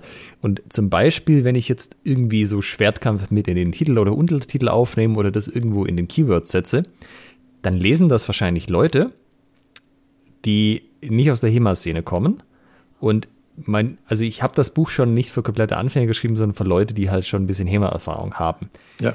Wenn du jetzt natürlich Leute auf dem Wissensstand an dein Buch kommen, wo die nicht wissen, dass man zum Beispiel ein scharfes Schwert grundsätzlich mal greifen könnte. Ich meine, das kommt jetzt nicht vor beim Stilhau, aber äh, dann, dann müsstest du so viele Grundannahmen erstmal erklären, und da würden sie dir wahrscheinlich eh nicht glauben, dass ich mir nicht sicher bin, ob ich solche Leute möchte, dass solche Leute mein Buch kaufen, weil das ist nicht die Zielgruppe. Die werden damit nichts anfangen können oder halt denken, das ist eh alles Mist. Ja, also das sind schon so ein paar Infos, die ich jetzt herausgezogen habe. So, pass auf, äh, wie breit du deine Keywords setzt, weil du willst eigentlich nicht, dass jeder das Ding liest, sondern nur Leute, die wirklich zur Zielgruppe gehören. Ja. Es muss aus dem Titel herausgehen, ob du zur Zielgruppe gehörst oder nicht der Schieler im Detail, Klammer auf, keine HEMA machst, verpiss dich. Nur ja. für anonyme, arrogante Schwertspinner. Ja, genau. Ah, ja, nächster Kommentar. Sehr gerne. Die Interpretationen des Autors des alten Tower-Fechtbuchs sind mehr als nur vage und ergeben zum großen Teil schlicht keinen Sinn. Der Autor verweckt. Also auch hier wieder, wenn man es mal wohlwollend auffasst, ist das eine inhaltliche Kritik, dass irgendwie der Inhalt nicht so gut rübergebracht war und derjenige das nicht verstanden hat. Kann man jetzt sagen, okay, ist, ist dann wahrscheinlich erstmal noch eine äh, valide Kritik soweit. Es geht weiter mit der Autor verwechselt Terz mit Achtung, Quarz und mischt allerlei Sand, nein, eigene Ide Ideen mit in die Kampftechniken rein. Anführungszeichen, historisch korrekt, Anführungszeichen, sind diese Techniken sicherlich nicht. Ja, Quarz ist auch eine lustige Vorstellung. So, dass, dass die Terz, dass die Quarz, dann hast du so. Den, Taschen, den Taschensand, ja. Oder den Taschensand, genau. äh, ja, mischt allerlei eigene Ideen ein, ist, äh, das lässt sich nicht vermeiden, so richtig an den meisten Stellen. Also man ja, kann das natürlich wird, probieren. Wird schwierig, ja. Aber es wird schwierig, weil du hast nicht zu allen Sachen Informationen in jedem Fechbuch. Also gerade, gerade das 1.33 ist ja schon so, ah, dass es jetzt nicht die allerausführlichste Quelle ist. Und, oder, nee, das stimmt nicht. Also sie ist schon relativ lang, aber sie ist jetzt nicht so, dass sie alle Sachen ins Detail beschreibt. Und auch die Art der Zeichnungen, wer sich das schon mal angeschaut hat, da sieht man häufig nicht mal, welcher Fuß vorne ist so richtig. Das heißt, dieses Buch zu interpretieren, ohne eigene Ideen mit einzubringen, sagen wir mal, äh, ja, da, keine Ahnung, lässt du das einfach offen so. Jetzt nimmst du dein Schwert links, äh, mit der Hand links dahin den Buckler, mit der Hand rechts dahin dein Schwert. Füße, weiß ich nicht, am besten du schwebst einfach in der Luft, um da keinen ja. Fehler zu machen. ähm, ja, aber sind wir mal ehrlich, sobald du irgendwas veröffentlichst, bringst du dort eigene Ideen mit rein. Also alles, was du von dir gibst in irgendeiner Form, sind deine eigenen Ideen. Also ja, was, das ist ja. Es kommt als nächstes Fundamentalkritik an unserem Podcast. Äh, Sprenger und Fürgo, die bringen ja ganz schön viele eigene Ideen da rein. Also weiß nicht, das immer so stimmt. Die könnten ja einfach nur das wiedergeben, was andere Leute gesagt haben. Ja. Ah, aber das ist ja auch so, so eine Fehlannahme, äh, die Leute von so traditionellen Kampfkünsten haben. Also selbst da, wo man versucht, es genauso weiterzugeben, wie man es gelernt hat, haben die Leute eigene Ideen und eigene Präferenzen und ändern bewusst oder nicht Kleinigkeiten an diesem System. Und wenn man das über viele Jahrzehnte und vielleicht sogar ein Jahrhundert oder so macht, hast du fundamentale Änderungen. Also das lässt sich nicht vermeiden von Sachen, die Leute machen und die weitergegeben werden man bringt da immer irgendwo sich selbst mit ein und das ist ja eigentlich auch äh, in Ordnung. Ich, ähm, äh, ein, ein, äh, also eine Kritik ist jetzt noch, ähm, die ähm, in der Tat dann wieder auch äh, vielleicht gerechtfertigt ist noch. Ähm, das Buch ist zwar reich bebildert, trotzdem sind viele Aufnahmen zu dunkel und geben wenig Aufschluss. Also da ist natürlich dann wieder ein Hinweis für dich, gute Fotos machen und gute Details darstellen. Genau, und dann kommt noch so ein Abschnitt, ich fasse den jetzt einfach mal zusammen. Also der ähm, Autor würde sich atheistisch äußern, aber hier wird angemerkt, die europäische Schwertkampfkunst, also die europäische Schwertkunst, der die deutsche Schule angehört, die äh, zu 100% auf dem christlichen Glauben basiert und nur von strenggläubigen Menschen praktiziert wurde. Das kommt mir so vor wie ein kein, Karateka. Kein einziger Heide hat das, Nein. das Schwert geschwungen. Das kommt mir so vor wie ein Karateka, der aber die japanische Kultur verachtet. Absurd, finden Sie nicht. Ähm, das ist natürlich in der heutigen Zeit ein bisschen schwer. Also ich habe jetzt keine Umfrage gemacht auf dem letzten HEMA-Event, könnte mir aber vorstellen, dass da durchaus ein signifikanter Teil Atheisten unter den Praktizierenden ist. Ja. Jetzt äh, ist natürlich schon die Frage, Michael, darf man als Atheist überhaupt äh, HEMA machen? Also zumindest die deutschen Quellen, ne? Ja. Weil, hier irgendwie arabische Quellen wäre ja dann was anderes. Puh, ja, da kriegst du mit jemand anders Ärger dann sozusagen. Ärger kriegst du so und ja. so als äh, Nichtgläubiger, wenn du hier irgendwie äh, Kampfkünste machst. Ja, also man muss sich das ja auch so ein bisschen überlegen. Ich meine, ich weiß jetzt nicht genau, ob da im 130 was so drin steht, aber zum Beispiel bei Lichtenauer Quellen ist es ja so, da gibt es ja diese Einladung, da kommt dann so ein Satz, ja, äh, die Frauen ehren Gott lieben und das ist das abgehandelt. Dann wird es im ganzen restlichen Text einfach nie wieder erwähnt. Zack, Einsatz in der Einleitung, fertig. Ja. Ähm, kann man sich jetzt natürlich schon fragen, ist das einfach so ein, so ein Muss gewesen? Ähm, ob das jetzt wirklich so, so explizit wichtig war und wie viele christliche Ideen sich denn wirklich in den einzelnen Techniken wiederfinden. So ist jetzt der Zornauer christlicher als der Schielhau oder der Kruppau. Ich glaube, da muss man äh, fachlich dran forschen. Ich glaube, das können wir als Laien so gar nicht beantworten. Das ist richtig. Wir sind ja nur ähm, Schwertspinner-Amateure. Magst du uns direkt noch den, den nächsten Kommentar präsentieren? Ja. Es, äh, es, fängt so, es fängt so wunderbar an. Schund. Schund! Mehr fällt mir dazu schlicht nicht ein. Und an dieser Stelle ist der Kommentar zu Ende. Nein, natürlich nicht. da dreht der Autor erst so richtig auf. Ist ihm doch noch ein bisschen was eingefallen. Ein bisschen was ist ihm noch eingefallen. Wie kommt man auf die Idee, ein solches, Klammer, äh, Anführungszeichen, Werk als Standardwerk für das Fechten nur schon überhaupt in Erwägung zu ziehen? Also schon die bloße Idee, ein Buch über das historische Fechten zu schreiben, da Fail. kannst du eigentlich direkt Fail. sagen, falsch. Shame, shame, shame. Bullshit, wie Master Ken sagen würde. Ja. Die Bilder sind absolut lausig. Okay, ist jemand mit der Bildqualität nicht zufrieden? Nicht äh, besonders nüchtern ausgedrückt, aber kann man stehen lassen. Äh, derart grässlich und unrealistisch gestellt, dass es einem förmlich die Zehennägel raufrollt. Okay, ähm, da wird quasi an der Qualität der Darstellung kritisiert.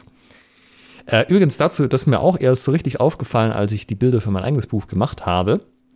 Ähm, wenn du natürlich eine Technik machst, dann kannst du die nicht so gut in der Bewegung machen, weil dann äh, fotografiert der Fotograf halt immer die falsche Stelle, sondern du musst in dem Moment stehen bleiben.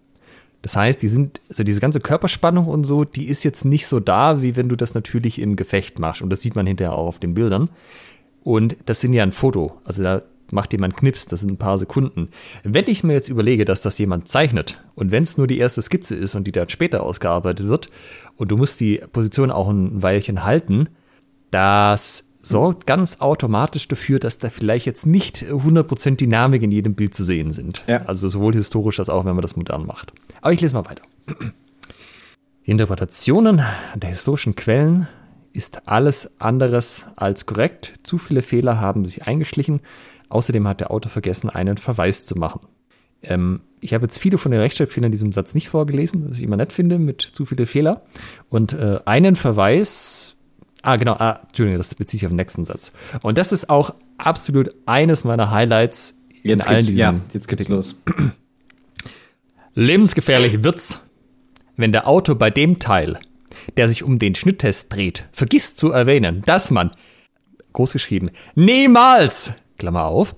Und da können Sie jeden Kampfkünstler fragen. Jeden, jeden. Beim Schneiden das Handgelenk biegen darf.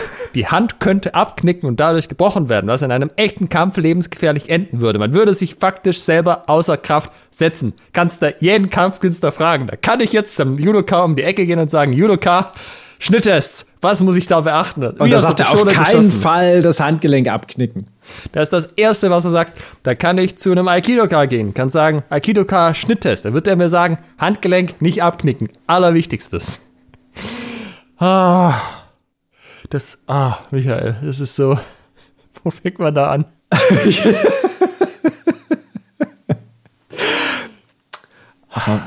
hm? Ich, ich erinnere mich daran, wir haben vor einigen Jahren mal mit meiner Band eine Aufnahme gemacht in einem Studio und es läuft ja so, dass du die Instrumente einzeln einspielst und mehrere Takes, bis dann ähm, du irgendwie was zusammen hast, was brauchbar ist. Und jedes Mal, na, wenn sozusagen ein Take durch war, hat der Toningenieur durchgeschnauft und meinte, naja, da war ja schon viel Schönes dabei.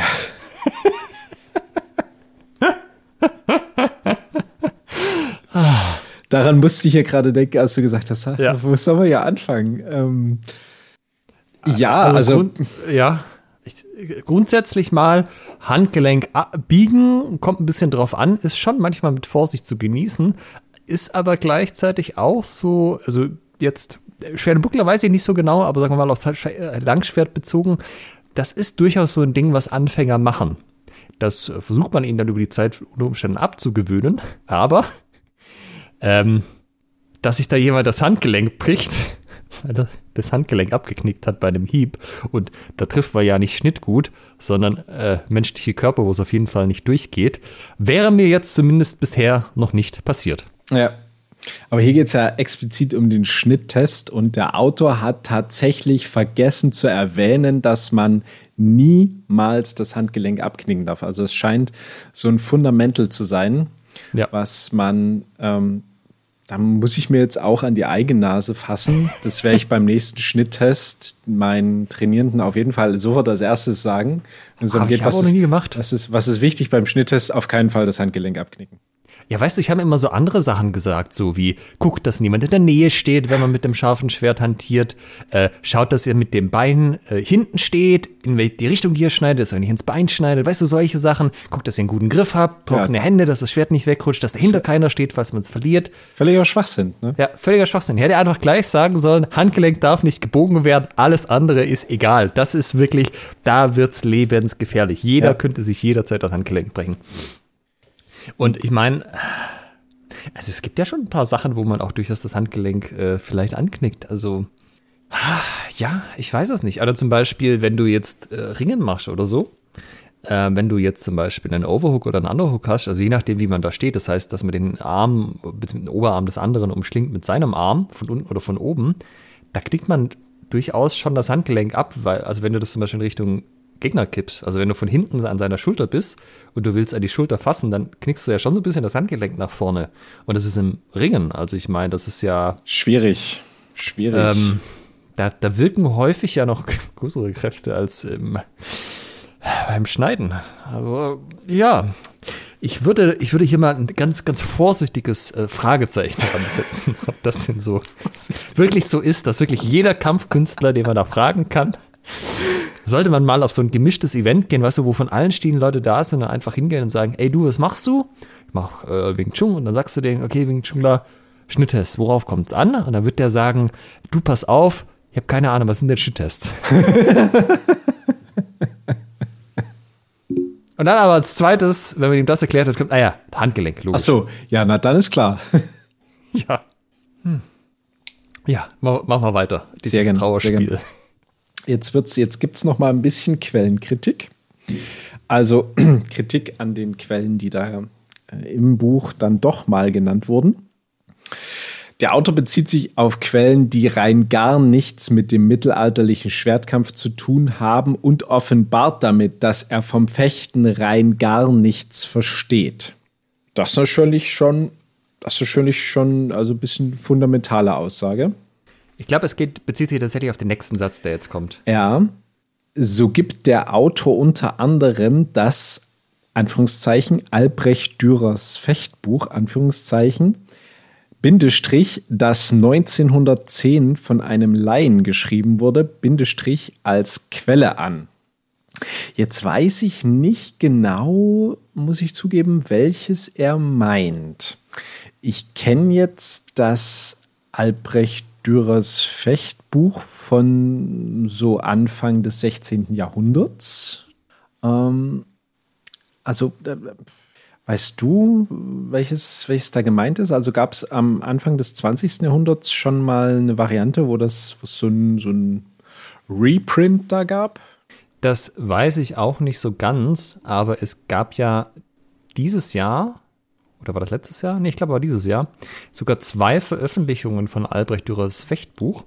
Einmal von dem allseits bekannten und geschätzten Dirk Hagedorn und dann nochmal von äh, Dr. Rainer Welle.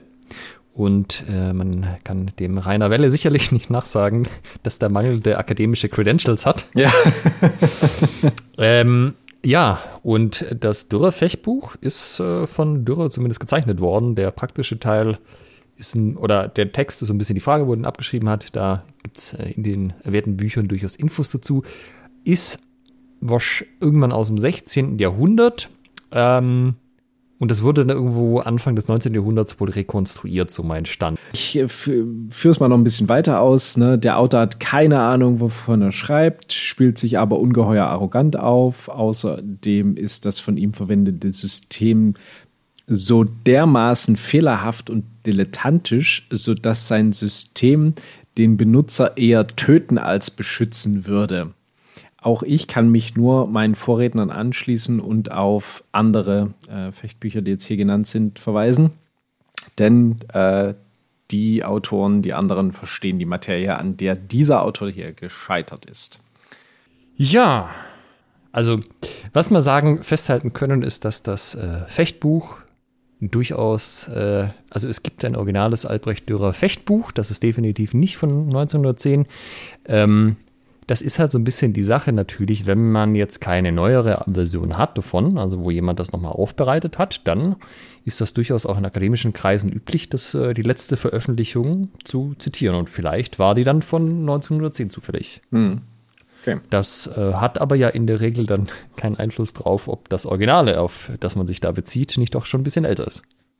Also, äh, liebe Hörerinnen und Hörer, falls ihr euch da ein bisschen besser mit der Materie auskennt und hier Aufklärung leisten könnt, was da gemeint sein könnte, dann schreibt uns gerne an post.schwertgeflüster.de. Äh, nicht zu allem bitte, nur zu wirklich diesem Punkt, was das 1910er Albrecht Dürer Fechtbuch ja, ist. bitte, bitte schreibt uns nicht zu allen Kommentaren. Äh, ist natürlich grundsätzlich mal äh, valide, wenn man sagt, da wird was über das Mittelalter, also über ein mittelalterliches Fechtbuch geschrieben. Und wenn da Sachen zitiert werden oder angeführt werden, die nicht aus dem Mittelalter stammen, oder also selbst 500 Jahre oder also wenn wir jetzt sagen Mittelalter Ende 1500, das I33 ist von 1300, äh, selbst wenn du da jetzt 150 Jahre später gehst, bist du ja schon eine ganze Ecke davon weg. Also das ist durchaus auch was, wo man ein bisschen mit Vorsicht genießen muss. Äh, auch wenn man jetzt heutzutage mit Quellen arbeitet, zum Beispiel kann ich jetzt einfach hergehen und so frühe Lichtenauer Quellen mit Joachim Meyer mischen. Ergibt das dann noch Sinn oder nicht? Das mhm. sind durchaus Fragen, die heutzutage auch noch im Raum stehen und die auch noch diskutiert werden sollten. Die die Welt bewegen, die HEMA-Welt bewegen. Ja. Aber also unser Ansatz ist ja dann immer so ein bisschen der pragmatische und äh, ich würde jetzt gnadenlos sagen, probiert es doch einfach aus und guckt, was funktioniert macht das, was es Spaß macht. Aber so sehen es anscheinend nicht, nicht alle, ne? Nicht, äh, nee, also ich meine, im Grunde ist es ja so, wenn du in den, äh, also du kommst zum Probetraining im HEMA-Verein, dann werden erstmal deine akademischen Credentials abgefragt. wenn du dann keinen Doktor hast, ist schon schwierig. Kritisch. Ähm. Studium der Geschichte oder zumindest Mediavistik wäre dann schon von Vorteil. Wenn es das nicht ist, Vielleicht noch äh, Kunstgeschichte, aber da wird es dann schon langsam schwierig, denke ich. Ja, die Luft dünn, ne? Ja. ja da müsstest du dann schon eigentlich so eine Aufnahmeprüfung machen, wo dann erstmal abgefragt wird, von wann bis wann ging das Mittelalter. Wäre ich direkt durchgefallen. Ja. Wäre ich direkt einmal was Falsches gesagt, das wird mir jetzt äh, so schnell nicht mehr, da komme ich nicht mehr von der Schippe. Dann liest du, machst am besten mit dem nächsten Kommentar weiter. Ja, ja. Äh, das äh, relativiert das dann wieder.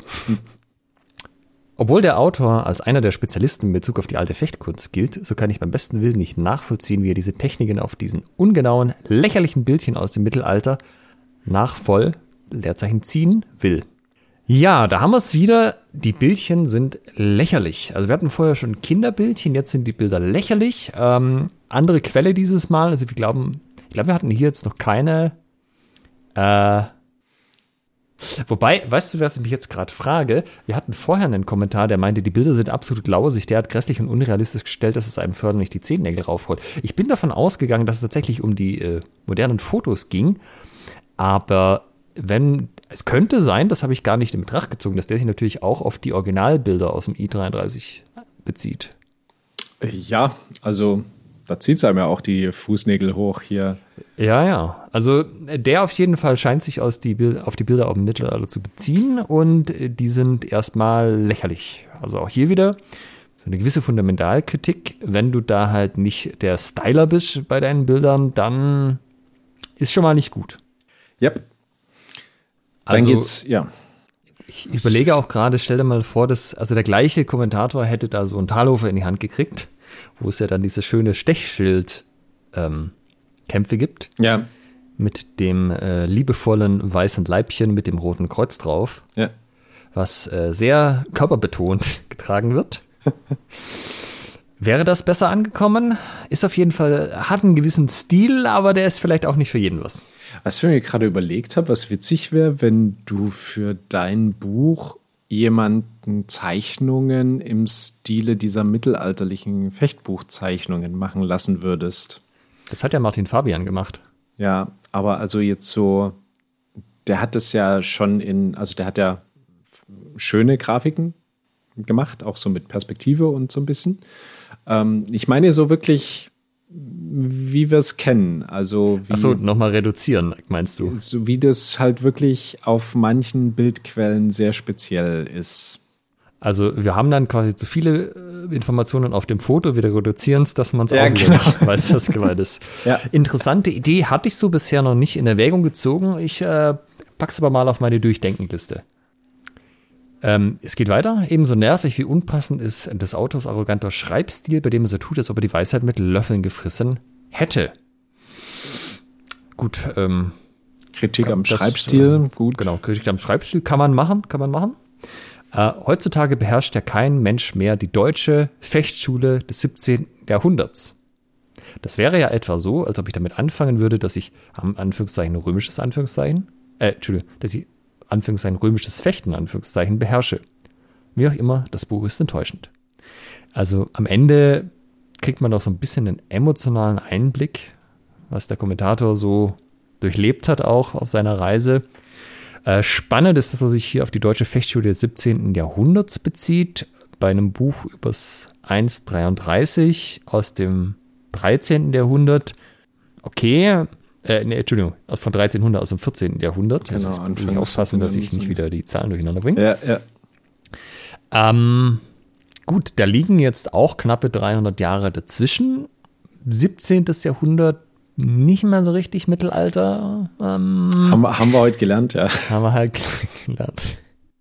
Ähm, wenn man jetzt von 1300 bis zum römischen Fechten zurückrechnet, das wären dann ja doch noch mal so 1000 Jahre, ein bisschen 1000 mehr. Jahre. Also geht es mathematisch nicht 100% auf, aber ich glaube, ich weiß trotzdem, was äh, damit gemeint ist. Ähm, es ist natürlich richtig, dass heute keiner mehr die Fechtweisen beherrscht von Anno dazumal. Ähm, der Unterschied ist nur zum römischen Fechten, dass wir eben die Fechtbücher haben, die Schriftquellen sind, wo drin steht, wie man das macht und äh, ziemlich ausführlich Was, sind. ja, was uns ein bisschen, ist ein bisschen detaillierter geschildert als das ähm, Fechten zu Zeiten des Römischen Reichs. Falls ihr daran Interesse habt, dann hört auf jeden Fall mal in unsere Gladiatoren-Folge hinein. Genau, und wie viel man von so einer Vase dann ablesen kann oder auch muss. Ja, Ja, äh, wie auch immer, das Buch ist enttäuschend. genau. Also Ja. tu, tut mir leid. Also ich bin jetzt, ich habe das Buch zwar jetzt nicht geschrieben, aber ich finde es natürlich doch ein bisschen schade, dass man enttäuscht durchs Leben gehen muss. Man wünscht sich natürlich schon immer, dass den Leuten auch gut geht. Von daher, ähm, falls der Kommentator heute noch lebt und vielleicht über diesen Podcast stolpert, ich wünsche dir alles Gute. Ich hoffe, du bist so über den Weg gekommen in den letzten 15 Jahren. Ja, und falls ja, dann hast du demnächst äh, die Gelegenheit, Alex Buch äh, zu kaufen und ich denke, dann ist für den Rest des Lebens die Enttäuschung dann aber auch gewährleistet. Ja, wird, also ich will es ja dieses Jahr noch rausbringen, das heißt 2023 wird ein bisschen knapp jetzt noch mein Geschichte-Master zu machen. Ja, also wird es auch von einem Laien rausgebracht werden. Wird von einem Laien rausgebracht, das äh, wird sich nicht mehr vermeiden lassen. Also ich bringe es nicht mehr raus, aber gut, dann hätten wir ja auch schon gar keinen Podcast machen dürfen. Das ist ja ein Laien-Podcast. Das ist richtig. Das Ja. ist ein arroganter Laien-Schwertspinner-Podcast. Völlig verrückt. Vielleicht benennen wir ihn ja auch nochmal um. Ich meine, das ist ja eigentlich auch recht griffig so. ja, ja. Arroganter Laien, Schwertspinner-Podcast. Geht einem flüssig von der Zunge. Sch- Schwertspinner-Podcast. Gut, einen Kommentar haben wir noch. Ja. Einen haben wir wo, noch wo, zu wir, Schwerdenbuckler. wo wir mal wieder beim Thema Laien wären. Und wieder einmal wagt sich ein Laie an die Fechtkunst des Mittelalters, ohne überhaupt einen blassen Schimmer zu haben, wovon er da eigentlich schreibt. Das ist ja erstmal richtig. Also egal wer von uns heute äh, ein Buch schreibt über die Fechtkunst des Mittelalters, also bei aller Forschung, bei allem Quellen ausstöbern, bei aller, ähm, ich sag mal, Fachlichkeit, scheiße, wir haben einen blassen Schimmer gerade mal davon, wie das da ausgesehen hat, wie so ein Kampf war, wie die Menschen gelebt haben, wie sie drauf waren. Ne? Wir können uns das alles irgendwie so anhand von kleinen Mosaiksteinchen denken, aber wir haben einen blassen Schimmer, beziehungsweise vielleicht auch keinen davon. Ja. Wo, jetzt kommt's, äh, jetzt kommt auch die Erklärung, ähm, warum das seiner Meinung in den Augen des Kommentators nicht das Gelbe vom Ei ist. Wo bleiben die Beschreibungen zum Schattenfechten, Pfahlfächen und zum Anführungszeichen entschärften Anführungszeichen Zweikampf? Eine gute Repräsentation einer Fechtschule Schrägstrich Fechtmethode wäre die Kombination aus Bewegungslehre, Klammer auf, Schattenfechten, äh, jetzt bin ich mit dem Wort ein bisschen überfordert, Skermakia, Skermakia, ähm, uh, Umbratia Pugna. Das klingt so mm, nach romanischen Sprachen. Klammer zu. Äh, Fechtübung mit Partner. Exerzitium. Vielleicht ist es auch äh, Latein, ich weiß es nicht. Und Übungsgefecht mit stumpfen Waffen. Klammer auf. Freikampf Monomachia. Klammer zu. Äh, dieses alles müsste auch in den schriftlichen Werken des Autoren dargelegt und illustriert sein. Ja, ähm, viel, viel, was man hier auseinander war, muss. War, so. viel schön, war schon viel Schönes dabei jetzt hier, ne? Ich, ich würde mal kurz mit den Fechtschulen anfangen. Ähm, da ich ja zufälligerweise der Autor des Fechtschul-Wikipedia-Artikel bin, äh, weil wir, nachdem wir da eine Folge drüber gemacht haben, also meines Kenntnisstands ist das, was ich damals recherchiert hatte, finden sich Fechtschulen vereinzelt ab dem 14. Jahrhundert werden die erwähnt. Und ab 1500 rum werden sie deutlich häufiger. Das heißt, wenn man viel wohlwollend sein wollte, könnte man sagen, okay, zur Zeit vom 133 kann es schon Fechtschulen in der Region vielleicht gegeben haben. Okay. Ähm, es ist jetzt aber natürlich so, dass in der Quelle dazu meines Wissens nach nichts steht. Ich glaube auch, dass der Begriff hier, äh, ich weiß nicht, ob das jetzt der, der angemessene ist oder der, äh, ob da sozusagen das gemeint ist, was wir jetzt unter Fechtschule verstehen. Ach, du meinst, dass die gar nicht die Veranstaltung meinen? Nee, ich könnte, weil ja, da ist ja Fechtschule, Schrägstrich Fechtmethode und dass ah, die ja. quasi die, die Lehre meinen, so wie die Lichtenauische Fechtlehre, quasi die Lichtenauische Fechtschule. Ähm, das könnte ich mir vorstellen. Gut, das kann natürlich sein, ja. Das ist wahrscheinlich sogar wahrscheinlicher, weil äh, dann sonst wäre Fechtschule ja im sozusagen korrekten historischen Kontext verwendet worden. Das würde mich sehr wundern. Und da ist die Kritik, dass es da die Kombination aus Bewegungslehre, Fechtübung mit Partner, Übungsgefecht mit stumpfen Waffen, ähm, gegeben hätte. Und äh, das hätte dargelegt werden müssen. Jetzt ist es schon so, ich meine, Schattenfechten wird wahrscheinlich so wie Schattenboxen einfach das Solo-Training meinen. Gehe ich mal von aus. Ist mhm. ja kein historischer Begriff, soweit ich das weiß. Ja. Ähm, ist was, was in vielen Quellen, sagen wir mal, keine so große Rolle spielt. Also wir haben das durchaus zum Beispiel in den Montante-Quellen. Da hat man die sogenannten Reglers, wo man tatsächlich Solo-Formen hat. Aber in der Regel sind diese Fechtbücher so geschrieben, also gerade auch die frühen, dass man das in so einem er macht das, du machst das Modus hat. Und so ist meines Wissens nach auch das 1.33 geschrieben. Also ich habe mich jetzt dann nicht mit ähm, im Detail mit beschäftigt, ob es ja jetzt nicht doch irgendwo Solo-Übungen gibt, aber normalerweise, oder wir mal, üblich ist das nicht bei den frühen Fechtbüchern, dass das irgendwie eine Rolle spielt, weil meistens sind die Sachen halt als Partnerübungen aufgebaut. Äh, das ändert sich dann nochmal, wenn wir später bei den Säbelsystemen sind, die dann teilweise auch wirklich so quasi für Soldaten zum schnell die auf ähm, Spur bringen gemacht sind. Da hat man dann durchaus auch mehr so, so Drills, wo halt einfach Leute in der Linie stehen und irgendwas machen oder so. Aber ob das dann mit Schattenfechten ist, weiß ich nicht. Mhm. Ähm, Pfahlfechten. Was denkst du, was ist mit Pfahlfechten gemeint? Na, so ein, ähm, so ein Bob.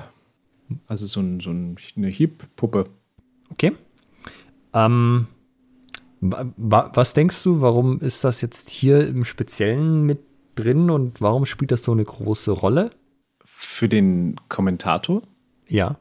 Puh, Puh, ähm, das ähm, ist jetzt, könnte ich mir vorstellen, die konsequente Steigerung dessen. Also man macht es erstmal in der Luft und dann macht man es gegen ein Ziel. Dass mhm. es ihm wichtig ist, erstmal ein unbewegtes Ziel zu haben, wo man da dagegen hauen kann. Also ich ähm, habe, mir sagen jetzt halt diese lateinischen Begriffe, die er hier verwendet, nichts. Es klingt so ein bisschen, das ist aber auch äh, reine Spekulation, so, so ein bisschen ins Römische rein. Und es ist ja tatsächlich so, wir haben ja jetzt nicht so viele Quellen, was das römische Fechten angeht, wie da die Legionäre trainiert haben oder die Gladiatoren. Aber eine Sache, die man mal an einer Stelle erwähnt findet, ist, dass sie mit so einem Pfahl gefochten haben. Und ich meine mich zu erinnern, dass das, also 15 Jahre bin ich jetzt ja auch noch nicht ganz in der HEMA-Szene drin, aber das war am Anfang irgendwie ein großes Thema, wie wichtig das ist, mit dem Pfahl zu fechten und so. Und das, ähm, ah, jetzt fällt mir gerade der Name nicht ein. Wie heißt dieser eine römische Autor, der dieses Militärwerk geschrieben hat, wo alle draus zitiert haben, noch die nächsten 500 Jahre lang? Äh, äh, Marcus Aurelius meinst du nicht? Nee, nee, nee. Ah, ich müsste. Ich. Ist aber jetzt nicht so wichtig. Äh, ich glaube, die meisten wissen, was gemeint ist und wenn nicht, googelt einfach. Also es gibt quasi einen römischen Autor, der hat eben ein sehr prägendes Werk über äh, Militär geschrieben. Da steht, ah. glaube ich, das mit den Pfählen auch drin. Und das ist dann lange, lange, lange hinterher auch noch immer wieder aufgegriffen und zitiert worden. Und da gab es dann lange Diskussionen, wie wichtig das Mittelalter war mit diesen Argumentationen. Also Mittelalter jetzt in dem Zeitraum, wo die Fechtbücher geschrieben sind. Ja, das wird es doch da sicherlich noch gegeben haben. Und war das eher Partnertraining oder eher nicht? Vielleicht ist das hier mit gemeint. Ja. Ich habe übrigens gerade mal nachgeguckt. Das eine, also was ich auch nicht aussprechen konnte, ist ein griechischer Begriff für Schattenfechten. Ah ja, das ist ja dann äh, noch besser. Dann habe ich es schon zu spät zeitlich verordnet, sondern äh, dann war es ja schon bei den alten Griechen. Ja, also ähm, man muss natürlich sagen, jetzt mal zum, äh, zur Verteidigung des Autors, ähm, in den Fechtbüchern steht ja auch schlicht und ergreifend nichts drin, wie man das trainiert. Da steht, du, du machst das, der macht das und ähm, dann es das. Genau, also das wird später besser. So, ich weiß nicht genau, wann das losgeht, aber so ab 17., 18. Jahrhundert finden sich auch durchaus auch mal Sachen, wie man Dinge üben soll. Ja, aber gerade die frühen Quellen, da ist da, also zu dem, wie man es übt, steht da nicht viel drin, außer, naja, du hast ja eh einen Fechtmeister, der wird dir das dann schon sagen. Ja, also bezogen jetzt auf das Buch äh, oder die Quellen, worüber dieses Buch hier handelt. Sozusagen, da steht es meiner Meinung nach nicht sonderlich gut erklärt drin. Ja, und schöne äh, Anmerkung auch noch, dass äh, und Übungsgefecht mit stumpfen Waffen, Klammer auf Freikampf. Das äh, Frei ist auch mit Y geschrieben. Wie sich das gehört?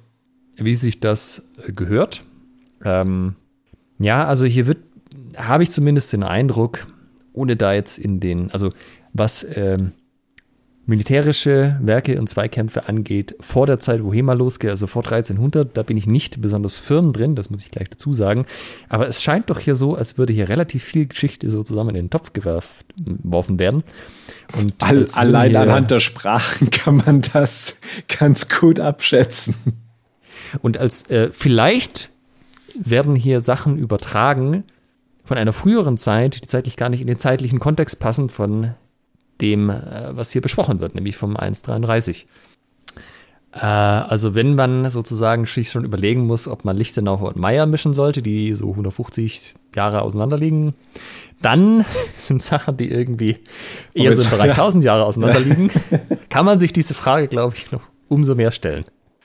Ähm, die Kritik geht noch ein bisschen weiter. Ähm, und äh, da, da, ich finde es, ich finde es, es ist dann wirklich so ein, so ein Highlight auch der, ähm, der Kommentarkultur. Leider kennt der Autor nicht einmal den Unterschied zwischen einem Buckler, Faustschild mit in Klammern Faust. Nein, Entschuldigung. Ich fange nochmal an. Wir das Wichtigste vergessen. Leider kennt der Autor nicht einmal den Unterschied zwischen einem Anführungszeichen Buckler, Anführungszeichen, Klammer auf, Faustschild mit Buckel, Klammer zu, und einem ungarischen Stechschild, Klammer auf, Stechdornschild, Klammer zu, zu kennen. Würden Sie sich von einem Hobbychirurgen am offenen Hirn operieren lassen? Wohl kaum. Oder hier ist es dasselbe. Nonsens in Reinkultur. Tja, würde ich mich von einem Hobbychirurgen am offenen Hirn operieren lassen? Nee. reden wir hier von einem Buch über ein ebenso lebenswichtiges Thema. Der eine, oder eine, an, der eine oder die andere würde sagen, Schwertkampf, selbstverständlich. Auf Leben und Tod. Genau. Weil das, also das scheint mir so ein Thema zu sein, was sich durchzieht, auch durch die anderen Kommentare. Also äh, es scheint irgendwie eine Gegend zu geben im deutschsprachigen Sprachraum, wo das sehr relevant ist, dass man auch wirklich die ähm, überlebenswichtigen Skills hat, sich mit dem Schwert, mit dem schweren Buckler bei so einem Kampf auf Leben und Tod zur Wehr zu setzen. Und das ist halt eben wie eine Hirn, äh, Hirnoperation. Ja. ja. Da, da geht es einfach um vieles und dass das natürlich mit dem Anspruch von Hobbyisten jetzt nicht so hundertprozentig zusammenläuft und mit dem, was die auch liefern können, das verstehe ich dann natürlich schon irgendwo, muss ich sagen. Ja. Was, was willst du machen? Ich, äh, ich würde gern als Abschluss dieser, dieser Kommentare nochmal ähm, den, ähm, was unser, unser Schwertgeflüster AI dazu meinte, nochmal als, als Abschluss dazu nehmen. Letztendlich war dieses Buch so absurd, dass es wahrscheinlich als Comedy-Show bei einem traurigen Geburtstag aufgetreten wäre. Vielleicht sollte der Autor sein nächstes Werk wie man sich, äh, Anführungszeichen, wie man sich selbst im Kreis dreht und dabei eine Klinge hält, Anführungszeichen nennen. Das wäre, du hast doch noch nach einem Titel gesucht für, für dein Buch. ja, äh, griffig, ne? Ja. Aber hey, zumindest haben sie sich bemüht, das letzte Stück Logik aus dem Schwertkampf zu schütteln und es als modernes Kunstwerk zu präsentieren. Ja, was soll man da noch dazu sagen? Also, man muss sich, glaube ich, nochmal, also vor allem werden ja viele Leute uns hören, die vielleicht noch nicht so lange HEMA machen. Das ist zumindest meine starke Vermutung, denn ich denke, Leute, die schon sehr lange HEMA machen, äh, die haben sich ihre Meinung gebildet und sind da nicht auf uns angewiesen. Ja, die, die, haben, die haben ihre eigene unumstößliche Meinung. So hat man manchmal ein bisschen den Eindruck. Also die, diese Bücher, von denen wir hier reden, die kamen so vor grob 15 Jahren raus. Es ist selbstverständlich so, dass die HEMA-Community in der Zeit, was ihren Wissensstand angeht, was Interpretationen angeht, große Sprünge nach vorn gemacht hat. Und die Werke sind heutzutage sicherlich relativ veraltet, ohne dass ich da jetzt noch mal im Detail reingeschaut hätte und im Schwernburg, da kenne ich mich eh nicht so super gut aus. Aber man muss bedenken, dass ja die HEMA-Community in der Zeit auch sehr stark gewachsen ist und klar kannst du heute irgendwie auf YouTube zu allem Sachen finden, weil die äh, 100 Leute Videos hochladen. Das war damals aber nicht so. Also da hat man nicht viel Informationen gekriegt. Und man muss sich immer klar machen, wenn man natürlich mit seinem Wissen, das man zu dem Zeitpunkt hat, in die Öffentlichkeit tritt, dann setzt man sich automatisch auch immer Kritik aus. Das ist, ist hier mit dem Podcast auch nicht anders, wenn da ab und zu mal eine äh, wütende Mail reinkommt weil auch nicht immer das, was man sagen möchte, auch das ist, was bei äh, den Leuten ankommt. Und trotzdem ist es wichtig, das zu tun, denn gerade natürlich Anfänger und Leute, die irgendwie frisch reinkommen, die vielleicht auch keine HEMA-Gruppe in der Nähe haben, die haben natürlich von solchen Sachen profitiert, dass es da einfach ein Buch gab, was man sich kaufen konnte, wo man reinschauen konnte. Ja. Wird man hat man damals alles schon so unterschrieben gesagt, ich sehe das genauso? Nee, natürlich nicht. HEMA lebt ja auch sehr viel von der Diskussion, das hatten wir ja eingangs schon. Ja. Und das ist auch völlig in Ordnung. Und auch äh, inhaltlich äh, nicht damit einherzugehen, ist auch völlig in Ordnung. Ja, aber so einige der Ansprüche, die jetzt äh, die Kommentatoren hier hatten, glaube, da kann, äh, das kann HEMA einfach nicht erfüllen in der Form. Das also wie man das tricky, äh, ne? dreht und wendet. Ne? Ja. Also ich sage mal, ein fundamentaler Anspruch war ja quasi die Professionalität der Autoren. Also, dass Laien eigentlich nichts mehr veröffentlichen dürfen, was irgendwas mit Geschichte zu tun hat oder irgendwas, wo, wo, wo, was irgendwie auf einer Quelle fußt. Ja, da sage ich jetzt mal, das habe ich so zur Kenntnis genommen. Ähm, da sind wir uns wohl einig, uns uneinig zu sein. Ja. Weil äh, dann würde sich die Veröffentlichungslandschaft doch deutlich eindampfen. Ich habe immer das Gefühl, was so ein bisschen unterschätzt wird, ist natürlich, wenn Leute sich sehr lange mit einem Thema beschäftigen können, die da durchaus Expertise drin aufbauen, auch ohne dass sie da einen Doktor drüber geschrieben haben. Ist das dann so, dass man auf akademischem Niveau sagt, äh, das passt? Wahrscheinlich nicht, aber das muss es auch an vielen Stellen nicht. Ja. Für HEMA reicht's, ne? Ne, für HEMA reicht's. Und auch viele unserer Gäste, die wir ja hier hatten, äh, die wenigsten davon haben jetzt äh, ihre, ihren Abschluss äh, oder quasi fachlich, nee, lass mich anders sagen. Die, die meisten unserer Gäste haben nicht im Rahmen ihres akademischen, ihrer akademischen Laufbahn an diesen Themen geforscht. Einige ja. ja. Die meisten sind aber motivierte Hobbyisten, die viel gelesen und sich viel informiert haben über spezifische Quellen.